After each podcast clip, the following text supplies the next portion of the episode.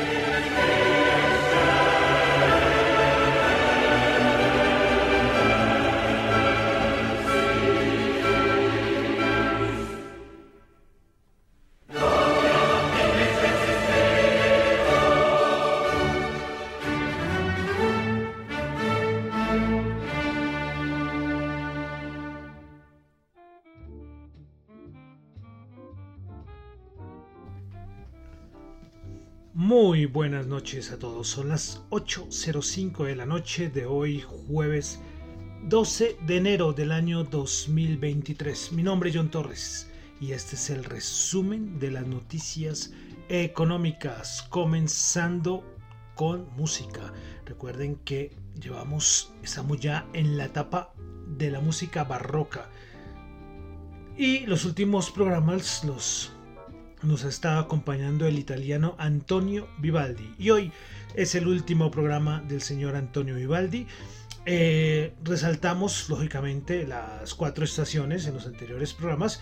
Y hoy vamos a terminar con dos obras. La primera que la acabamos de escuchar, escuchamos El Gloria in Excelsis. También es una obra muy famosa del señor Antonio Vivaldi, el gran compositor barroco. Entonces, con Antonio Vivaldi comenzamos el día de hoy el resumen de las noticias económicas, recordando una cosa, y quiero aclararlo, y lo voy a decir de una vez, lo que yo comento acá no es para nada ninguna recomendación de inversión, son solamente opiniones personales. Quiero saludar a los que me escuchan en vivo en Radio Dato Economía, los que escuchan el podcast en Spotify, en Google Podcast, en Apple Podcast, en Fontaine y en cualquier otra aplicación de podcast donde me encuentren. Ahí está el resumen de las noticias económicas. Muchas gracias de verdad a los que me apoyan. Bueno, entonces vamos a comenzar de una vez con el resumen de las noticias económicas. Bueno, y comenzamos con Asia. Y vamos a comenzar con el dato de inflación en la China del mes de diciembre. Se esperaba 1.1 y terminó en 1.8 superior al 1.6% del mes pasado. Índice del precio del productor en China se esperaba una caída del 0.1 y la caída fue el 0.7 anterior menos 1.3.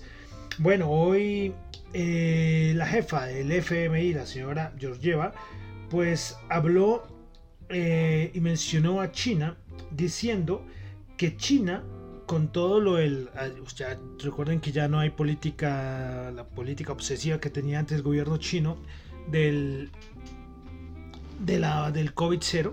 Esto lo dejaron atrás. Y entonces Georgieva, la señora Georgieva del FMI dice que China va a contribuir a la economía mundial en lo que en este año 2023 y que esto ayudaría a que si hay una recesión en los Estados Unidos, esta sea muy leve. Entonces, para resaltar estas declaraciones del FMI respecto a China. Bueno, dejamos Asia, vamos a pasar a Europa. De Europa solo voy a resaltar unas palabras de un miembro del Banco Central Europeo, el señor Villeroy. Pues dice que él dice que se va a necesitar, necesitar más aumentos de tasas en los próximos meses, pero a un ritmo mucho más pragmático. Bueno. Ah, bueno, y una cosita final de, Europa. Y según Bloomberg, eh, casi todo Wall Street o los grandes operadores en Estados Unidos respalda la opinión de que la subida del euro frente al dólar que hemos estado viendo es solamente el comienzo Ojo, ojo. Bueno, bueno, ni tan ojo ni tan sorprendernos mucho. Recordemos que los que escuchan el programa desde el año pasado, bueno, los que escuchan el programa, el programa ya lleva ya, oye, ya vamos a poder completar tres años a, todas estas, ¿no? Bueno, pero desde el año pasado, final del año pasado, estamos hablando de que este año macroeconómicamente el dólar se iba a debilitar y se iba a debilitar frente a otras divisas. Bueno, eh, pasamos entonces ya a Norteamérica, Estados Unidos, tuvimos el dato de subsidios de desempleo. Eh, los nuevos datos de subsidio de desempleo se esperaban 215 mil y la cifra quedó en 205 mil. Y los continuos, es decir, los totales, se esperaba 1.710.000 y cayeron a 1.643.000. Estos datos siguen saliendo muy buenos a nivel del dato de los datos de empleo. Y llegamos a la cifra más importante del día de hoy, el tan esperado dato de inflación. Pues el dato de inflación, el dato mensual quedó en menos 0.1 cuando se esperaba menos 0.1. Vale decir que es el primer dato negativo después de muchos meses. Eh, y el dato interanual quedó en 6.5%, se esperaba 6.5% anterior, 7.1%. La subyacente se esperaba 5.7 el dato interanual y también quedó en 5.7. No hubo de cierta manera ninguna sorpresa en el dato de inflación. Sabíamos y decíamos que el dato iba a salir bueno, porque por todos lados se sabía, pero no sabíamos si iba a salir muy abajo el, de lo esperado o, en lo esperado y salió eh, igual al dato esperado. Bueno, si miramos los, los sectores en la economía de Estados Unidos y el dato de inflación eh, para el mes de diciembre, pues en diciembre lo que más eh, bajó, bueno, lo que más bajó, vamos a resaltar la parte de energía, que bajó el 4.5, pero es que ahí, por ejemplo, gasolina bajó el 9.4, petróleo bajó 16.6. Eh, ¿Qué queda positivo? Eh, bueno, para resaltar mucho, mucho por los servicios de energía con el 1.5%. otros, a ver, por aquí para resaltar, por ejemplo, la parte de vivienda 0.8%, pero como podemos, pueden escuchar, los datos ya son muy diferentes a lo que veíamos, por ejemplo, el, año bueno, el año pasado, sí, en los últimos meses. Entonces, dato de inflación. Bueno, eh, cuando salió el dato de inflación, lógicamente varios políticos, varios miembros de la Fed salieron a hablar, muchísimos, muchísimos, no sé cuántos salieron a hablar hoy, y donde hay que resaltar es que con estos datos de inflación, ¿qué haría la Reserva Federal? Y es que ya hay una probabilidad del 100% de que en el mes de febrero se tendrían 25 puntos básicos de aumento por parte de la Reserva Federal. Hasta el mismo Timiraos, ese periodista del Wall Street Journal que muchas veces les he traído acá, lo casi lo, afirmó el día de hoy. Entonces no, no, de no era ningún, ningún dato, eh, o sea, esto no, ninguna sorpresa. Bueno, eh, por parte de la Casa Blanca, bueno, un paréntesis, Biden ahí, con, esto no, es un programa político, pero Biden ahí tiene sus problemitas con unos papeles, ¿no? Pero bueno, aparte cierro el paréntesis, y es funcionario de la Casa Blanca después de que salió el dato de inflación, Biden habló, ¿eh? Biden habló después, hablando que era una noticia muy importante, bla, bla. Pero un funcionario de la Casa Blanca dijo que con el dato de inflación que tuvimos el día de hoy, se podría afirmar que un soft landing, el popular aterrizaje suave, todavía puede suceder, que es lo que más quieren, ¿no? Lo que más quieren Estados Unidos. Eh, entonces también miran que si hay un soft landing, la, podrían tener un crecimiento estable a muy corto plazo. Veremos a ver si se consigue el popular soft landing, ¿no? Es el anhelo de, muchos, como, como digo, principalmente lógicamente el gobierno, porque como se dice cada rato de la recesión, recesión, aunque ya les he dicho en los anteriores programas, muchos ya dicen no, que hay que olvidarnos que no va a haber recesión en Estados Unidos. Bueno, cómo cambian las cosas. Veremos a ver qué sigue pasando los siguientes meses. Bueno, eh, dejamos Estados Unidos, vamos a pasar a Latinoamérica, comenzamos en Argentina, donde la inflación en Argentina para el año 2022 fue 94.8, qué barbaridad, 94.8. Por eso en la época del Mundial, antes de iniciar el Mundial, le preguntaban a los argentinos, ¿qué prefiere, ganar la Copa Mundial o que se arregle la, inflación? Eh, yo creo que eran muy sensatos. Los argentinos decían, decía, no, preferimos que ganemos el Mundial, que al final Argentina lo ganó.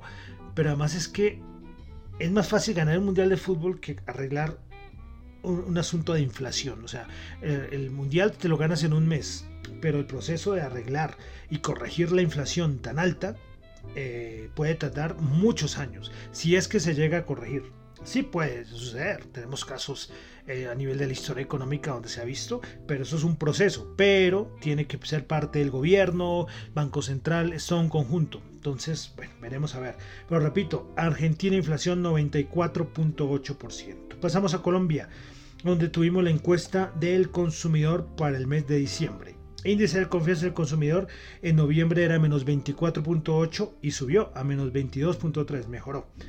Índice de expectativas del consumidor en noviembre era menos 14,5, en diciembre aumentó a menos 11.2. Índice de condiciones económicas en noviembre menos 40.2, en diciembre menos 39. Disposición a comprar. Vivienda en noviembre era de menos 42,7, en diciembre empeoró a menos 48.1.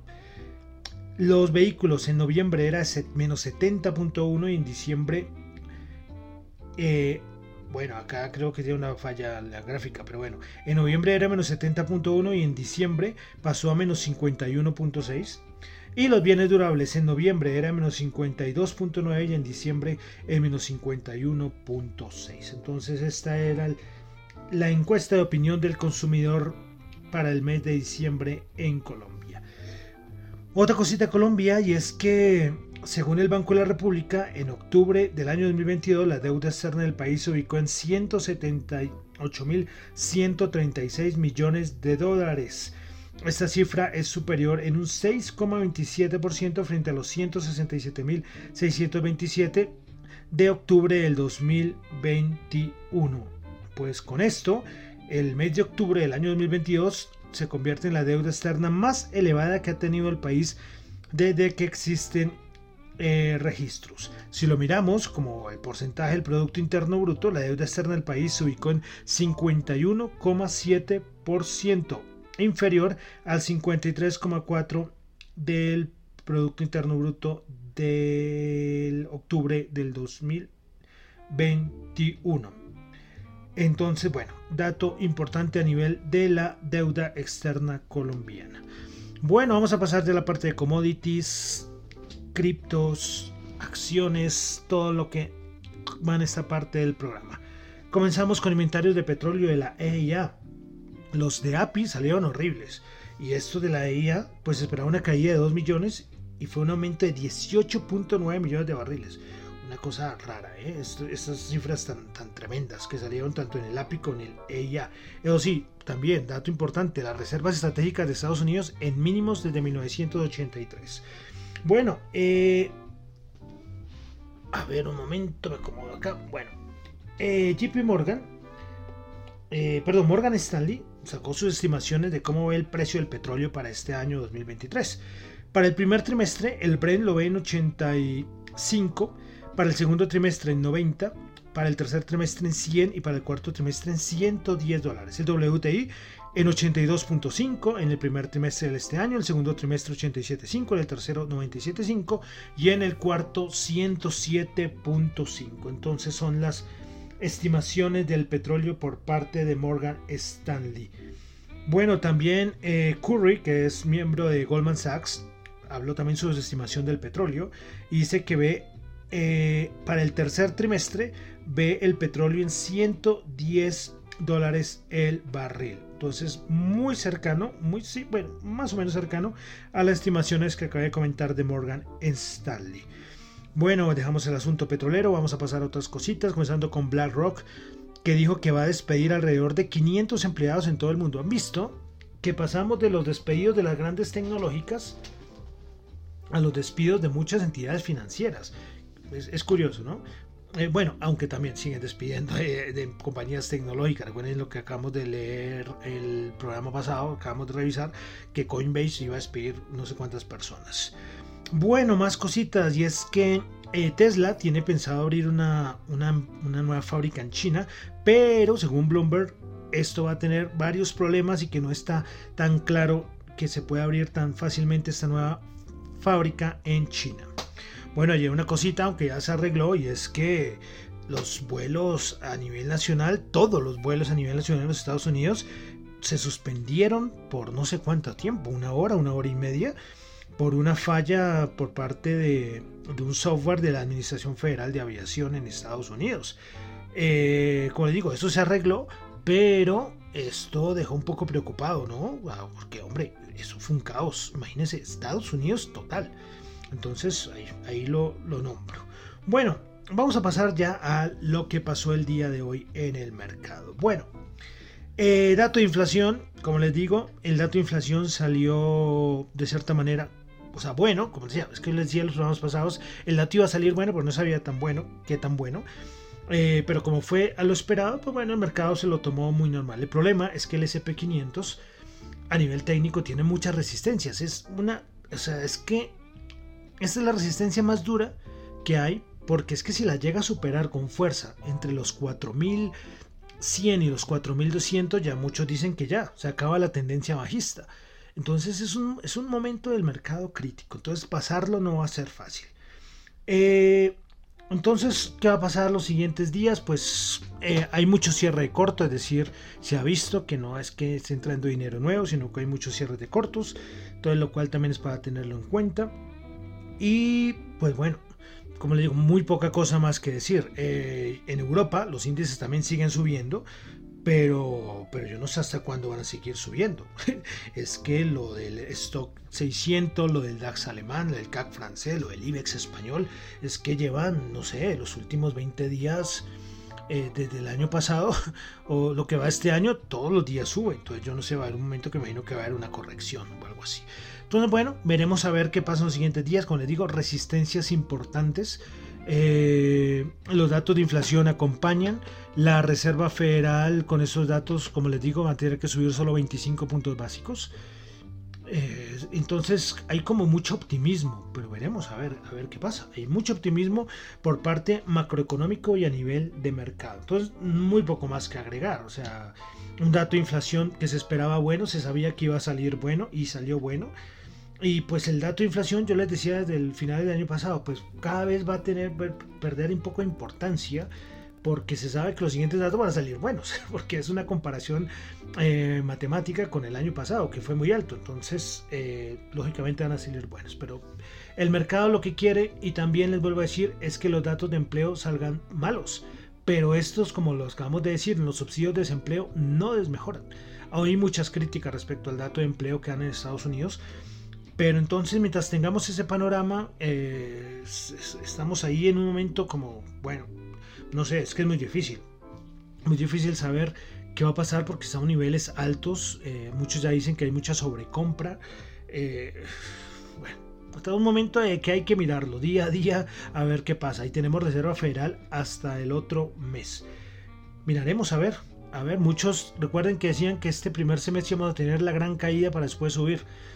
Pero por el momento el inicio va bastante bien del año. Bueno, pasemos entonces a cómo cerraron los índices en Estados Unidos. El Dow Jones subió 216 puntos, el SP500 subió 13 puntos a 3.983, el Nasdaq subió 69 puntos a 11.001. Las pequeñas compañías, hay un índice que unas pequeñas compañías del Russell, que es un índice importante, eso sí se metió un subidón. Recuerden lo que lo decía Banco of America el año pasado. Eh, emergentes y pequeñas compañías. Perdón, el año pasado no, yo les, yo les comenté aquí hace menos de una semana, no me acuerdo en qué programa, la estrategia de Banco de América. Vamos a emergentes con todo y pequeñas compañías. Y en Estados Unidos. Y curioso, por el momento, bueno, es que hasta ahora muy poco tiempo del año, pero por momento va muy bien. Pero bueno, vamos a pasar a los otros que siempre estamos mirando. Primero que todo, el VIX. Prepárense, prepárense con el VIX. Pues por debajo, no solo de 20, por debajo de 19, 18,83. El menor dato creo que como desde abril o un poco más del año pasado. O sea, un dato que dicen que no hay para nada miedo en el mercado. 18,83. Eh, y con el SP500 en 3.900 y piquito, casi en 4.000. Eh, importante este dato, ¿eh? 18,83. ¿Será el suelo o será que eso seguirá bajando? Porque es que ya debajo de 16 ya es que todo es fantasía, todo es perfecto, no fantasía, todo perfecto. Bueno, vamos al dólar. Otro afectado en este año, 102,24, también se sabía. Eh, el dólar, el año pasado fue el año del dólar, este año no. Y vamos a terminar con la rentabilidad de los bonos. Otro de los ganadores que tiene que, que, sabemos que vamos a tener este año por toda la parte macroeconómica. Pues la rentabilidad del bono de Estados Unidos a 10 años 3,46. Entonces bajando. Recuerden, cuando yo hablo de la rentabilidad y cuando digo es un año bueno por los bonos, es que la rentabilidad baja porque el precio sube. Pero casi siempre nombro aquí la rentabilidad. Bueno, vamos a pasar a la Bolsa de Valores de Colombia. El MSCI Colcap bajó el 0,4% a 1.336 puntos. Vamos a mirar cómo está el petróleo que también ha animado. Es que hoy, de cierta manera, los últimos días han sido días positivos.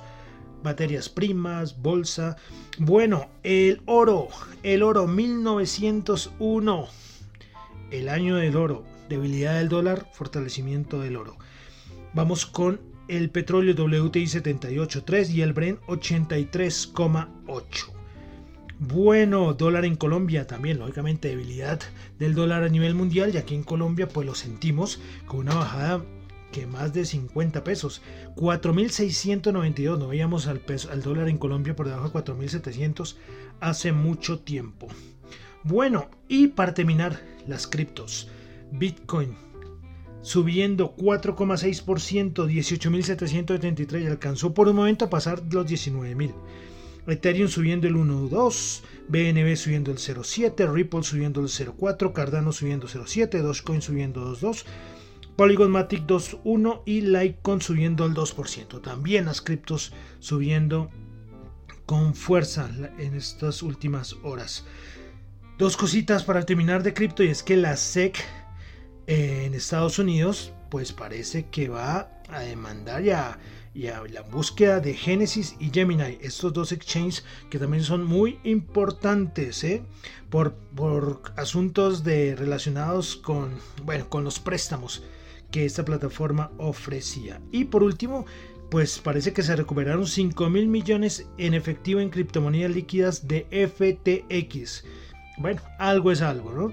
Bueno, y ya, con esto termino por el día de hoy el resumen de las noticias económicas. Recuerden que lo que yo comento acá no es para nada ninguna recomendación de inversión, son solamente opiniones personales. Mi nombre es John Torres, me encuentran en Twitter, la cuenta arroba John Chu, la cuenta arroba Dato Economía, para asuntos de la emisora radio economía arroba gmail.com y arroba Dato Economía R. Hoy traté de hacerlo rapidito, con lo importante, como siempre, aquí en el resumen de las noticias económicas. Bueno, y vamos a terminar con musiquita. Yo les dije que el día de hoy despedimos al señor Antonio Vivaldi que nos acompañó en los últimos programas y vamos a cerrar eh, con un instrumento que es de cierta manera muy barroco y también es muy conocido Antonio Vivaldi. Vivaldi tiene muchísimas obras, ¿eh? sí, demasiadas. Pero aquí, como les digo, aquí resaltamos las cuatro estaciones, el Gloria, y por el día de hoy vamos a despedir al señor Antonio Vivaldi. Muchas gracias, Antonio Vivaldi, gran barroco. Y lo vamos a despedir con el alegro del concierto para mandolina. Entonces, con el alegro del concierto para mandolina RB 425, el señor Antonio Vivaldi, terminamos por el día de hoy con el resumen de las noticias económicas. Muchísimas gracias.